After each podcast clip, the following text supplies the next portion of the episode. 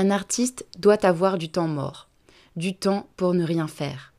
Défendre notre droit à un tel temps implique du courage, de la conviction et de la résistance. Nos familles et nos amis pourront être frappés par ce temps, cet espace et cette tranquillité qu'ils peuvent vivre comme un éloignement vis-à-vis d'eux. Cela l'est. Pour un artiste, le retrait est nécessaire. Sans cela, l'artiste en nous se sent triste, irrité, de mauvaise humeur. Si une telle privation continue, l'artiste en nous devient maussade, déprimé, hostile. À la fin, nous devenons comme des animaux acculés, montrant les dents à nos familles et à nos amis pour qu'ils nous laissent seuls et arrêtent de formuler des demandes irraisonnables.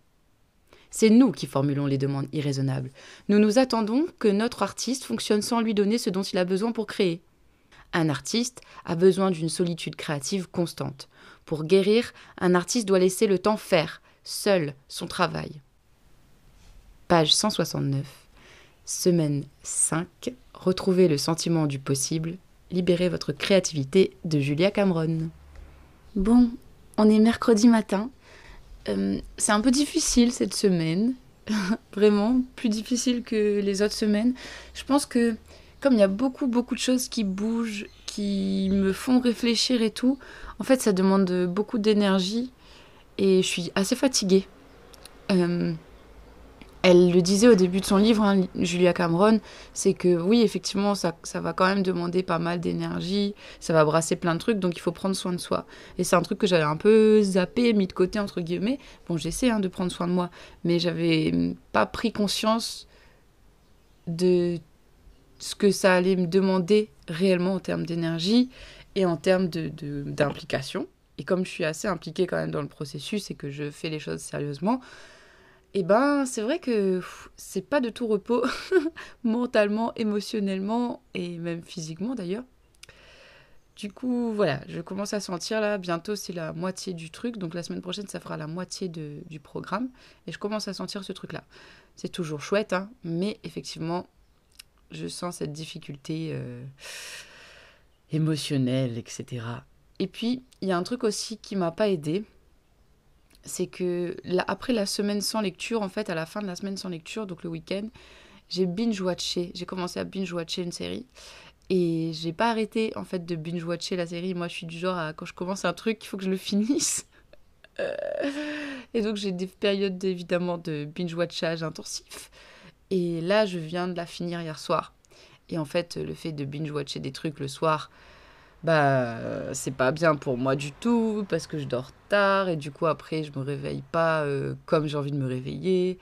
Donc voilà, il y a toute ma routine qui est un peu partie en cacahuète ces derniers temps, et je sens que ça m'affecte, que je suis pas contente avec moi, que bref, tout ça.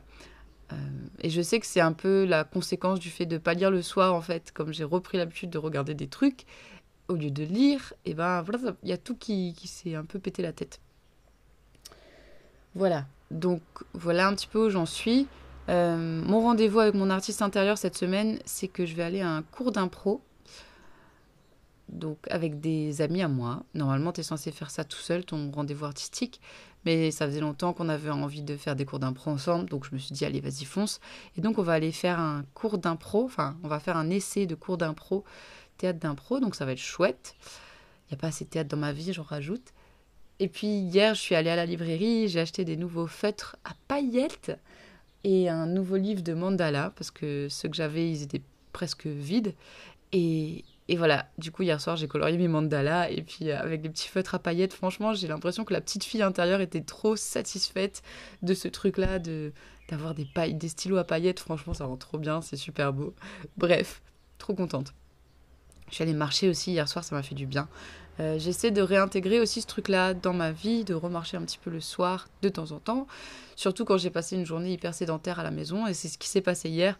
Comme j'ai vraiment littéralement passé la moitié de la journée à regarder la série, à binge-watcher, à la fin de la journée, je me suis dit non mais quand même, faut que tu te bouges un peu. Et du coup, je suis allée marcher et c'était chouette. Voilà, j'ai passé un bon moment.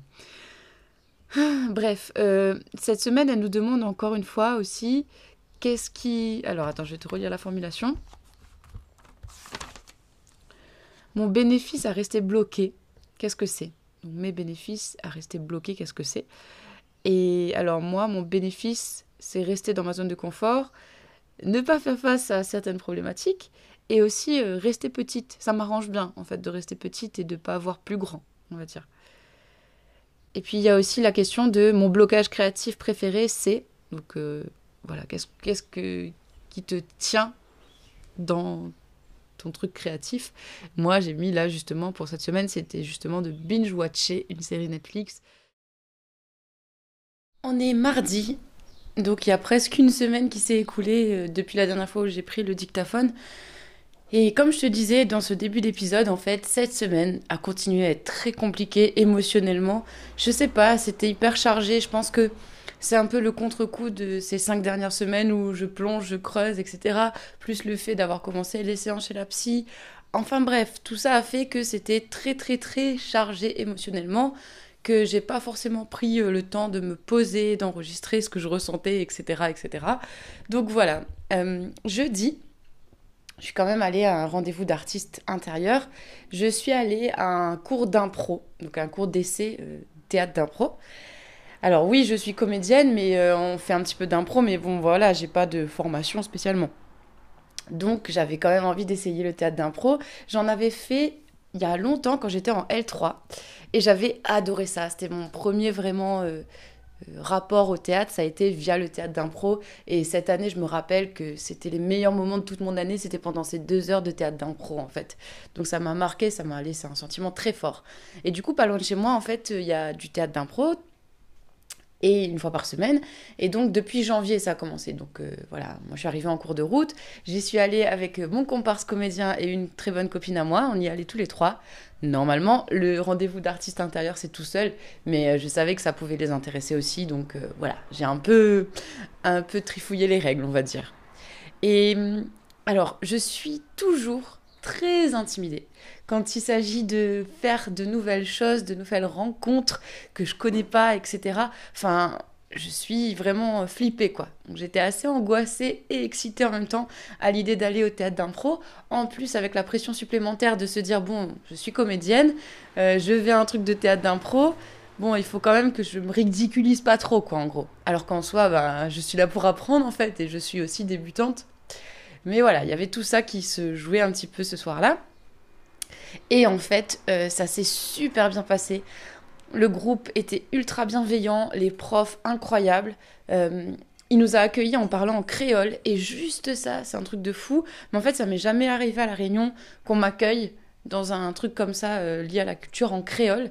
Et en fait, bah, ça m'a, je sais pas, c'était rassurant, bienveillant. J'avais l'impression d'être à la maison et j'en discutais récemment avec d'autres gens autour de moi c'est que l'humour en créole est quand même très particulier. Moi, je sais que voilà, j'aime bien faire des blagues, mais c'est souvent en créole en fait que ça vient et où, c'est plus naturel. Euh, j'ai pas du tout le même humour en français, c'est pas du tout le même rapport en fait à l'humour. L'humour à la créole, c'est un truc, alors déjà beaucoup de double sens, souvent très sexuel. Euh, il y a aussi le côté de l'humour, euh, comment dire, sans prise de tête, quoi. C'est pas genre je vais chercher à être drôle pour être drôle. C'est genre euh, tu vas vivre une petite situation et tu vas faire toujours un petit commentaire, euh, un peu, voilà, quoi. Par exemple, dans le spectacle où je joue, il y a un moment donné, on raconte l'histoire du pirate Labuse à La Réunion, donc qui a en fait enterré son trésor quelque part sur l'île de La Réunion et qui a jeté le parchemin avec un code secret menant au trésor, en gros, quand il s'est fait pendre. Et en fait, personne n'a jamais trouvé le trésor de la buse. Et du coup, bah, je raconte l'histoire, on fait des scènes, etc. avec euh, Zao. Et puis, à un moment donné, à la fin, quand je range le bouquin et que j'ai fini de raconter toute l'histoire, je dis euh, Non, mais pas compte. Si jamais Zoti trouve le trésor, ah, faut Zoti donne à moi un peu quand même. T'es ben oui, c'est moi la raconteuse des histoires. Ce qui, en gros, signifie, voilà, si vous trouvez le trésor, bah, il faut que vous me donniez un petit peu de trésor parce que bah, c'est moi qui vous ai raconté l'histoire, donc euh, c'est normal. Et c'est ce genre de petits trucs-là, ces petites réflexions-là euh, qu'on fait souvent à La Réunion qui euh, ajoutent ce petit truc d'humour, en fait. Donc voilà, ça voulait dire aussi donc qu'on pouvait utiliser et exploiter le créole dans l'atelier théâtre. Alors, bon, je ne l'ai pas forcément fait, mais au moins, l'avoir cette porte ouverte, et eh ben ça ça délie déjà un certain imaginaire en fait. Ça permet d'accéder à un certain imaginaire que je ne m'autorise pas forcément à accéder quand je suis dans un milieu comme ça. Euh, voilà, donc ça c'était vraiment très très chouette. Et puis après, voilà, la vie a continué, j'ai travaillé, j'ai vu des gens dans ma famille, dans mes amis et tout. Mais euh, donc cette dernière semaine là de sentiment, retrouver un sentiment de possible, euh, ouais, il était compliqué quoi. Donc là j'arrive avec du retard déjà pour la semaine suivante. Mais c'est pas grave, j'ai dit que je prenais mon temps aussi de faire ça et j'accepte le fait que ben c'est pas évident. Euh, vendredi, on est monté à Silaos super tôt, genre on s'est levé à 4h du matin et, et c'était chouette, on a travaillé avec les enfants, on les aide à faire leur spectacle de fin d'année en fait. Donc euh, Silaos, c'est dans les montagnes où j'ai fait trois semaines de résidence en début février. Donc c'était chouette d'y retourner. Mais voilà, c'est quand même très fatigant, très demandant en termes d'énergie, etc. Euh, voilà. Plus la situation actuelle aussi, je sens en fait que ça y est, ça commence à me peser en, finalement. Et je suis un petit peu, presque un petit peu déprimée aussi des fois. Mais ça va, je garde quand même le cap. Hein, euh. Enfin voilà, on a le droit d'être pas ouf de temps en temps, quoi. Bref. Pour ce qui est des exercices que j'ai trouvé intéressants,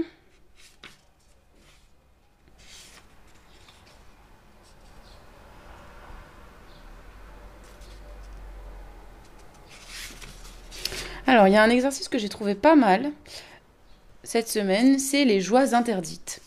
Donc, il faut réfléchir à 10 joies interdites, donc des trucs qu'on aimerait faire, mais qu'on ne s'autorise pas à faire. Genre, euh, alors là, les exemples qu'elle donne, c'est euh, aller danser, aller, aller danser, avoir sur soi un carnet de croquis, faire du roller skate, acheter de nouvelles bottes de cow-boy, etc. Donc voilà, ça j'ai trouvé intéressant comme, euh, comme exercice. Et bon voilà, un petit peu, je pense que j'ai fait le tour pour cette semaine possible. Je pense que je vais faire une mini pause, donc c'est-à-dire pas publier d'épisode la semaine prochaine. Je pense continuer quand même euh, le, programme en même temps, mais juste faire comme quand j'étais en tournée, c'est-à-dire faire sur deux semaines parce que je sens là que j'ai besoin de ralentir le rythme et que je suis un peu plus fatiguée, donc qu'il faut que je m'écoute aussi quoi. Voilà, c'est pas toujours évident, de savoir mettre ses limites, de, repérer tout ça, mais j'y travaille et j'y tiens vraiment à ce nouveau rythme, à euh, ce nouveau cadre que j'ai mis en place, qui d'ailleurs a un peu euh, été chamboulé toute cette semaine en fait. Et je pense que ça n'a pas aidé euh, dans mon sentiment d'instabilité en fait.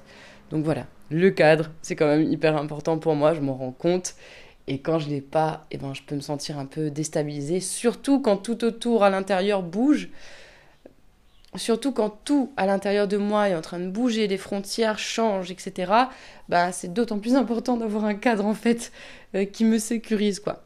Voilà. Bon, écoute, je te laisse. J'espère que cet épisode t'aura plu. Je pense que c'était un peu plus brouillon que les autres, mais ça reflète assez bien euh, ma pensée finalement et comment je me sens ces derniers temps. Voilà, et eh bien on se dit à dans deux semaines, je pense, pour un nouvel épisode de podcast. En attendant, écris bien, prends soin de toi, crée, accepte les mouvements aussi euh, intérieurs, identitaires, artistiques, créatifs, etc. Et bien voilà, à bientôt